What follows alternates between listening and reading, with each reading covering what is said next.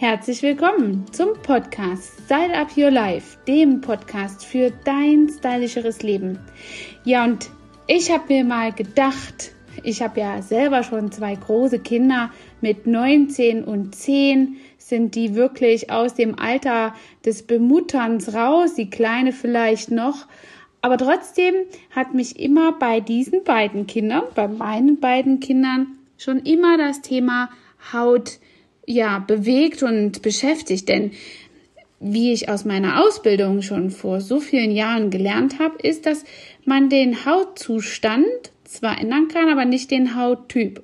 Aber bei meinen zwei Kindern habe ich wirklich gut herausgefunden, dass das eine Thematik ist, die man für jemanden, der heranwachsend ist und eine gute Haut haben soll, wirklich äh, weichenstellend im Kinderalter ist. Und deswegen habe ich mir heute mal überlegt, dass wir ein paar Pflegehits für Babys und Kids machen. Vor allem, weil ich gerade so viele werdende Muttis und gerade die, ähm, welche geworden sind, um mich herum habe. Und ich glaube, das wird nicht nur ein Pflegehit für die Babys, sondern für auch die Mamas. Ja, Kinder Babys und Kinder brauchen von ihren Eltern vor allem eins, ganz viel Liebe. Das ist ja schon mal klar. Dies bringt automatisch auch viel Aufmerksamkeit mit sich. Aufmerksamkeit, die der Nachwuchs benötigt, um dessen Bedürfnisse zu erkennen und sich um diese auch zu kümmern. Dazu gehört unter anderem auch die Pflege der sensiblen Haut von Babys und Kindern. Die Babys außer im Genitalbereich werden ja nicht wirklich schmutzig und da reicht es eben aus, sie morgens und abends mit einem ganz weichen Waschlappen und blauem, klarem Wasser abzuwaschen. Besonders wichtig dabei ist eben auch die Hautfalten, die Beugen unter den Armen und hinter den Ohren sauber zu machen. Man nennt das auch Intertrigo. Das ist dort, wo sich die Haut eben mit Haut berührt und in diesen Stellen kann es eben oft dazu kommen, dass sich etwas festsetzt und dadurch eben die Haut hier etwas ramponiert und empfindlich würde. Ja, sobald der Nabel hier dann verheilt ist, außerdem bei Babys kann man ähm, mit seinem Baby auch ein Vollbad machen und das geht entweder in speziellen Badewannen oder auch in so Baby-Eimern. Meistens haben dann die Kleinen auch einen richtigen Spaß dabei und das ist wirklich ein tolles Event immer. Ähm, ja, das Baby hat eine trockene Haut, dann kann man auch einen Badezusatz der rückfettende Öle wie Mandel- oder Jojobaöl ähm, enthält, verwenden. Auch ein mildes Babyshampoo ist eben ganz gut geeignet, solange dieses Produkt frei von Farbstoffen und Duftstoffen ist. Seifen oder auch Konservierungsmittel sind eben gar nicht gut für so ein kleines Wichtlein. Was ich bei meinem Sohn gemacht habe, ist eine Tasse oder einen Schuss meiner Muttermilch mit in äh, das Badewasser zu nehmen. Manche nehmen auch Kuhmilch, aber dann sträubt sich vielleicht wieder der ein oder andere äh, Veganer als Badezusatz. Und das eignet sich sehr gut, um die Haut nicht austrocknen zu lassen. Ist die Haut des Babys nicht so trocken, kann man auch einfach nur warmes, klares Wasser nehmen. Das ist vollkommen ausreichend. Auf jeden Fall sollte man das Baby nicht so häufig baden, da Babyhaut eben sehr empfindlich ist und schnell austrocknet. Schneller als die Haut von Erwachsenen. Einmal Später auch vielleicht zweimal pro Woche reicht ein Vollbad völlig aus. So wird der natürliche Säureschutzmantel der Haut überhaupt nicht angegriffen. Nach dem Baden oder Waschen folgt eine ganz wohltuende Babymassage mit einem parfümfreien, ähm, mit einer parfümfreien Lotion oder einem Babyöl. Also meine Kinder mochten das wirklich eine ganze Zeit richtig gerne. Für wunde Stellen, gerade im Windelbereich, gibt es dann spezielle Wundcremes. Und bei der Gesichtspflege gilt es zu beachten, dass die Babys im Winter eine wirklich reichhaltige Pflege benötigen. Reichhaltiger als im Sommer, denn die Haut kann hier wirklich richtig erfrieren. Empfehlenswert für die kalte Jahreszeit ist eben eine Wind- und Wettercreme ähm, mit einem hohen Bienenwachsanteil beispielsweise und dadurch wird die Haut vor den eisigen Temperaturen richtig gut geschützt. Besonders wenn ihr mit den Babys vielleicht auch sogar zum Babyschwimmen geht, ist es ganz, ganz wichtig, dass ihr äh, das Baby ein, ja, nach einer Zeit eben hier richtig gut pflegt. Nicht gleich nach dem Baden, denn die Haut muss erst dieses Chlor, was sie aufgesaugt hat, wirklich ähm, ja wieder loslassen. Und wenn man das eben mit Creme eincremt und mit Lotion, dann ist das manchmal sehr, sehr schwierig für die Haut, dieses Chlor wieder loszulassen, denn das ist unter dieser Creme versteckt. Aus dem Grund ist es recht wichtig, dass ihr eine Stunde oder zwei erstmal vergehen lasst, bis das Baby eben hier eingecremt wird. Bei Kindern bis zu ihrem elften Lebensjahr, also noch bevor äh, die Pubertät kommt, reicht es, ähnlich wie bei Babys, ebenfalls aus, ein oder zweimal die Woche zu duschen oder zu baden. Allerdings ist meine Tochter jetzt zehn, also bei ihrer kreativen Farbarbeit kann ich davon einfach nicht Gebrauch machen und je nach Verschmutzungsgrad muss sie auch zweimal am Tag duschen. Und da ist eben ganz, ganz wichtig, äh, dass man hier absolut gut pflegt. Ausnahme ist natürlich wieder beim Schwimmen, beim Kinderschwimmen, beim Baden, beim Baden im See, im Meer. Dort, wenn sie viel Sport gemacht haben, dann muss man natürlich etwas mehr, ähm, ja, baden und duschen und da sollte man dann eben nicht haushalten. Mit dem Waschen der Haare verhält es sich ähnlich. Auch diese müssen nicht so häufig als ein bis zweimal pro Woche gereinigt werden, es sei denn, dass die Kinder eben auch hier im Schwimmbad oder im Salzwasser waren und dadurch stark geschwitzt haben und schmutzig sind.